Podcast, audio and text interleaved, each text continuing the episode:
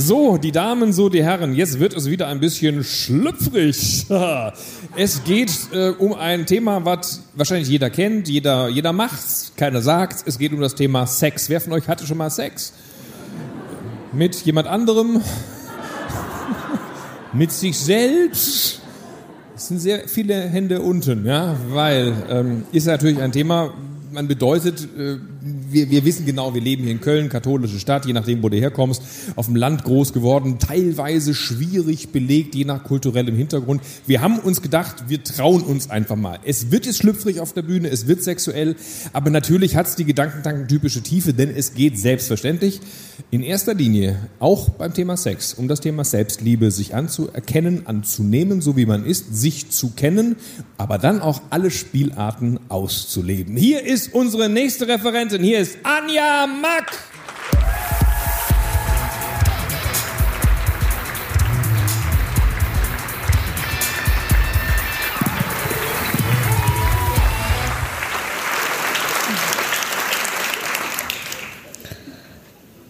Sicher können sich die meisten noch an ihre Kindheit erinnern.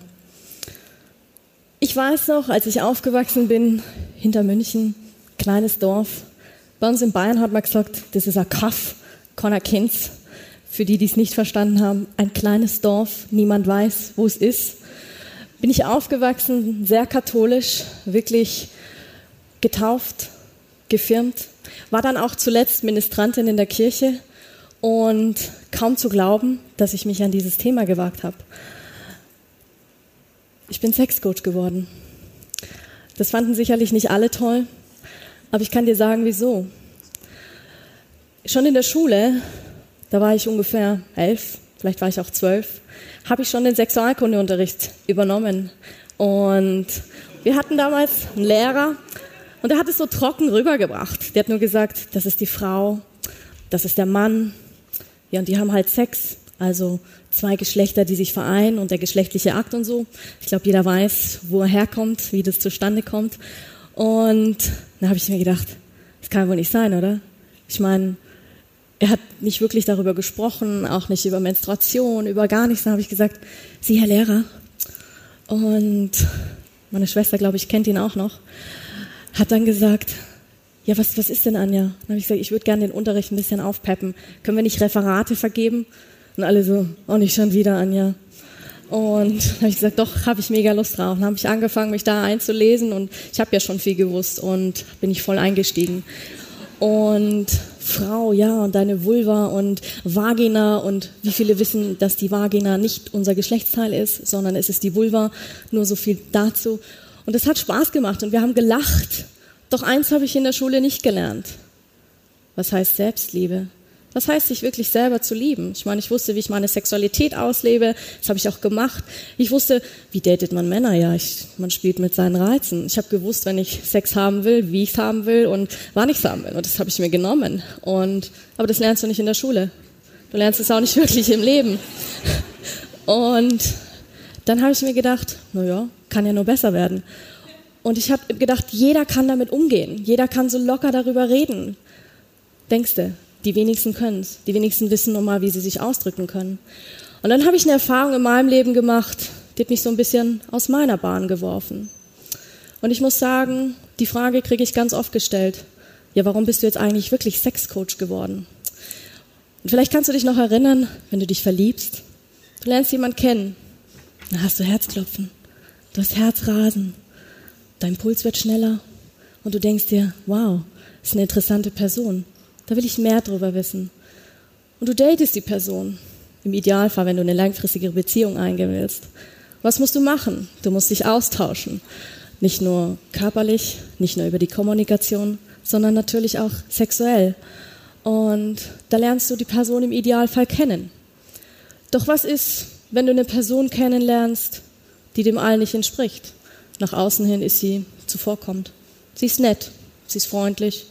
Und du denkst dir, ja, es könnte die richtige Person sein. Bis du dann herausfindest, dass die Person gar nicht so ist.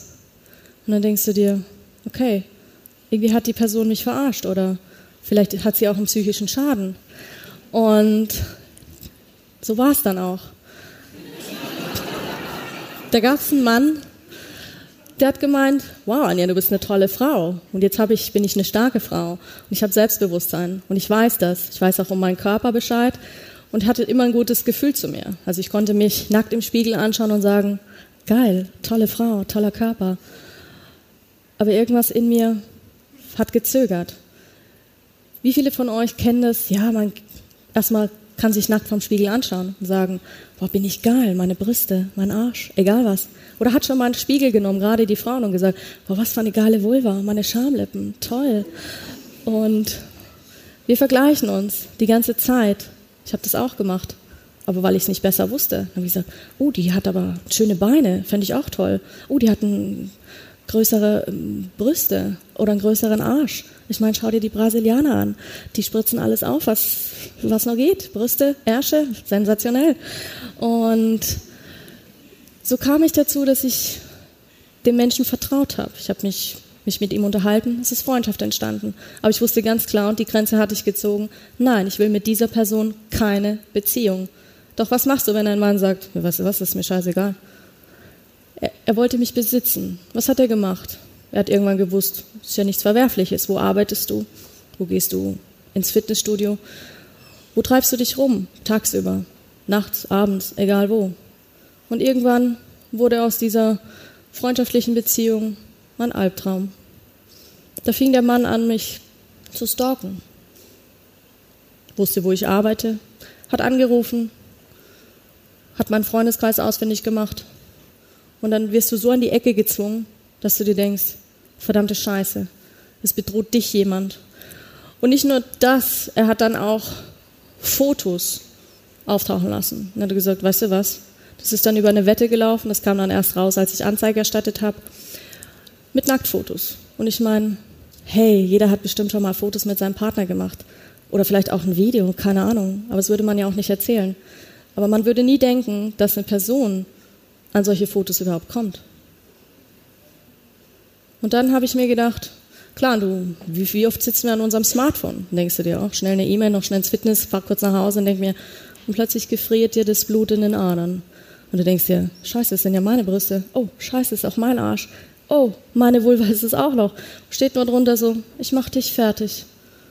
Wenn du nicht tust, was ich dir sage. Ich weiß, wer deine Schwester ist. Ach, ich weiß auch, wie deine Familie heißt. Und ich weiß, wo deine Freunde leben. Und du denkst dir, blöder Wichser. Soll das ein Scherz sein oder was?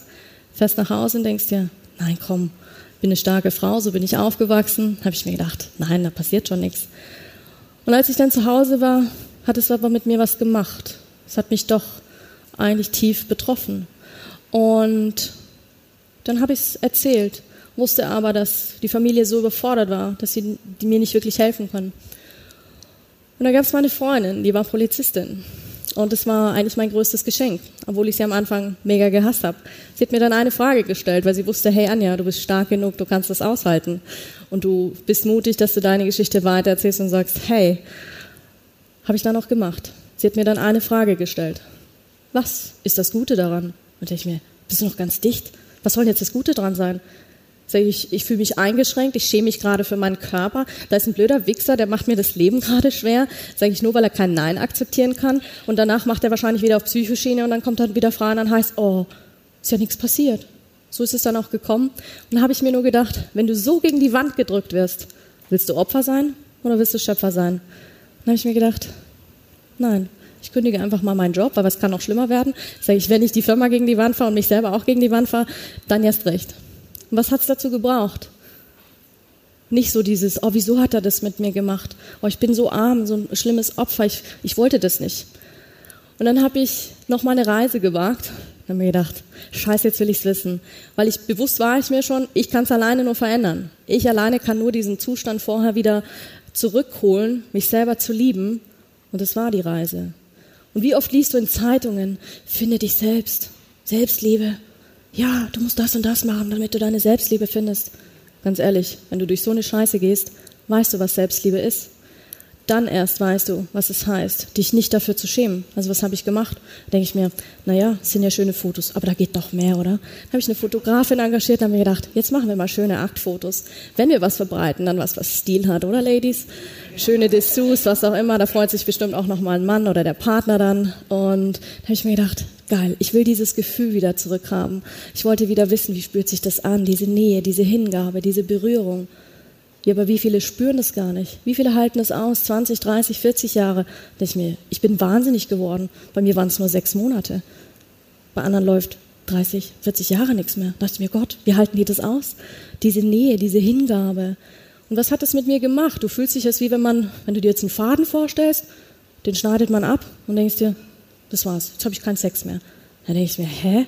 Wie? Es geht ja gar nicht. Ich brauche doch beides. Ich brauche sowohl die Nähe und die Hingabe, also dieses weibliche Prinzip, sich fallen lassen. Ich meine, was lieben wir Frauen nach dem Sex? Wir wollen kuscheln, wir wollen uns fallen lassen. Was will der Mann meistens? Ja, der will ein Bier und ist eigentlich schon ganz woanders. Dann dachte ich mir, aber das wollte ich wieder haben. Ich wollte mich wieder lebendig fühlen. Ich wollte wieder wissen, ja, wie ist das? Wie fühlt sich das an? Und dann bin ich da noch weitergegangen. Wusste ich ja schon, okay, aber ich muss die Seite noch verstehen. Warum ist der so geworden, wie er geworden ist? Was habe ich gemacht? Ich habe angefangen, ihn zu stalken. Ich wollte wissen, ja, wie ist denn das so? Was macht, was bewegt so eine Person, dass die auf jemand anders so zugeht und sagt, natürlich, sie will dich separieren. Sie will, dass du unsicher wirst. Sie will, dass du dich schämst. Sie denkt, dass du, dass du, dass mit dir etwas nicht stimmt. Und das redet die dir so lange ein und das geht schleichen. Das ging fast über zwei Jahre. Man glaubt es kaum. Und jetzt denkt man, aber Anja, du bist doch so eine starke Frau. Ja, Bullshit, das kann jedem passieren. Weißt du, wer dich nächste Woche stalkt? Heute stalkt? Ich bin selber zum Stalker geworden. Also von dem her habe ich mir gedacht, es muss ja irgendwas geben, was die Person bewegt hat, das zu tun. Und dann habe ich angefangen, es rauszufinden. Dann habe ich mir gedacht, so Bürschchen, jetzt schauen wir mal, mit mir machst du das nicht nochmal. Weil ich wusste, es wird keiner kommen und sagen, oh Mimi, mi, mi, ich verändere es für dich. Nein, es liegt in meiner Verantwortung.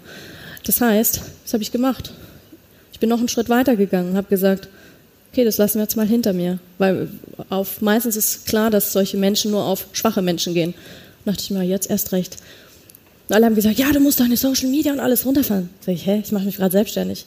Reichweite, das ganze Social Media, jeder weiß das, ist doch wichtig, denke ich mir. Scheißegal, alles wieder hochfahren, mich überall angemeldet, wo es geht, dachte ich mir, ja, jetzt bin ich Sexcoach. Und dann haben alle gesagt, selbst mein Papa hat gesagt, was machst du? Das verstehe ich nicht. Warum machst du das? Wie kannst du da anderen Menschen helfen? Ja, wir erzählen das einfach keiner dann passiert doch nichts. Dann denke ich mir, das ist der falsche Weg. Also traut euch. Wie oft tun wir Dinge und ich glaube, jeder hier hat eine Geschichte, die wahrscheinlich noch niemandem erzählt hat. Ja, aber was ist leichter? Davon wegzulaufen, es niemandem zu erzählen, eine Mauer aufzubauen? Nein, das war ich nicht. Es ist immer leichter, sich zu öffnen. Es ist doch schön, sich zu zeigen. Wer ist man? Man ist verletzlich. Das haben wir alle in uns. Und dann erst habe ich begriffen, was Selbstliebe ist. Die Liebe haben wir alle in uns. Nur trauen wir uns nicht so vor Menschen uns hinzustellen und sie zu zeigen. Mir muss erst keiner kommen und sagen, dass ich mich selber liebe.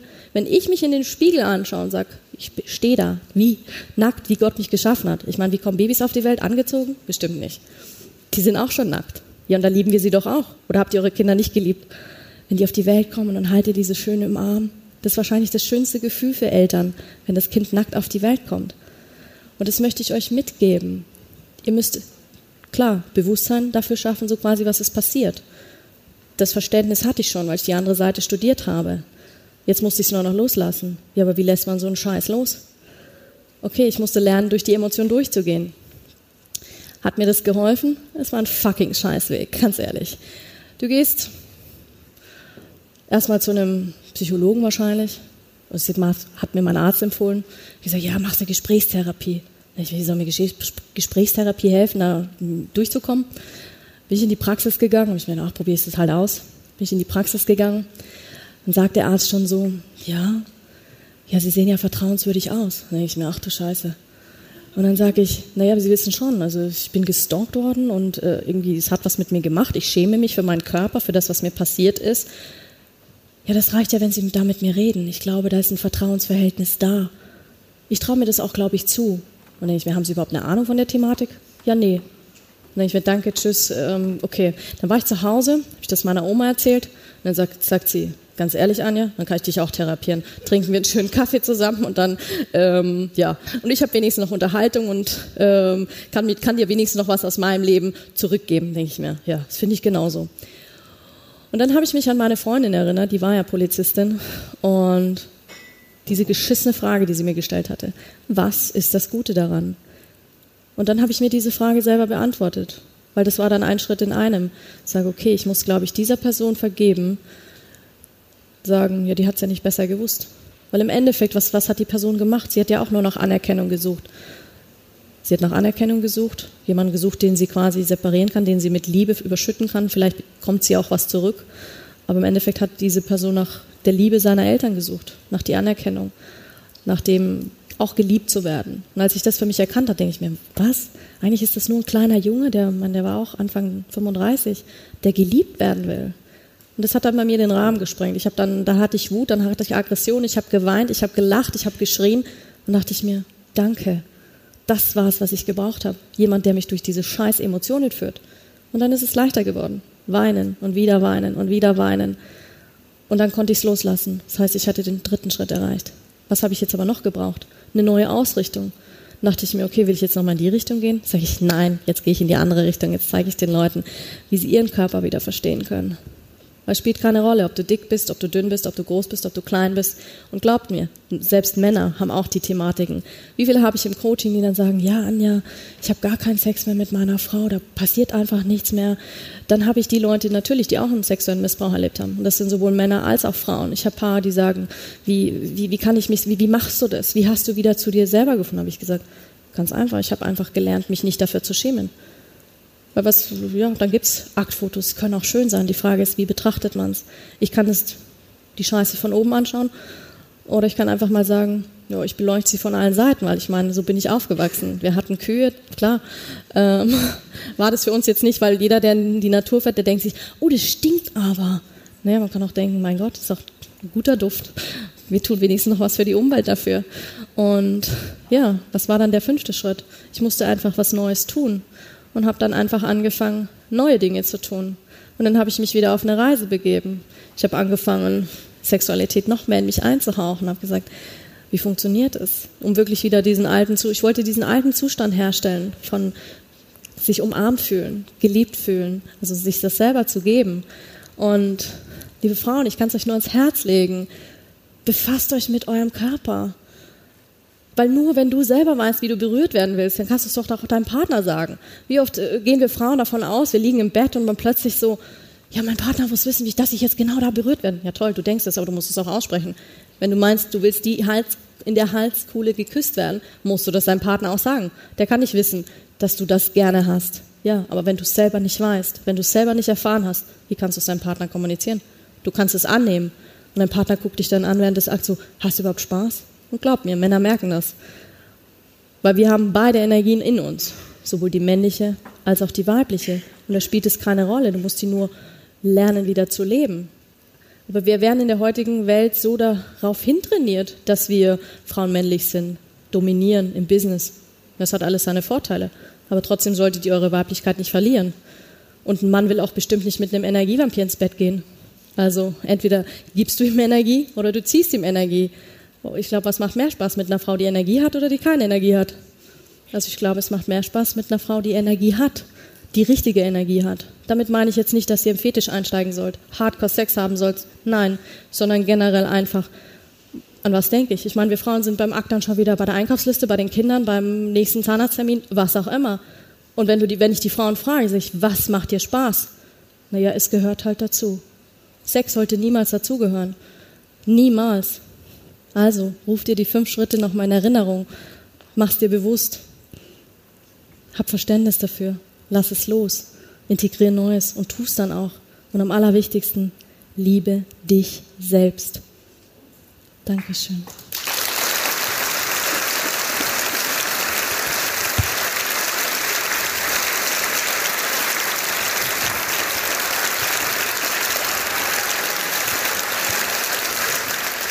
Anja Mack.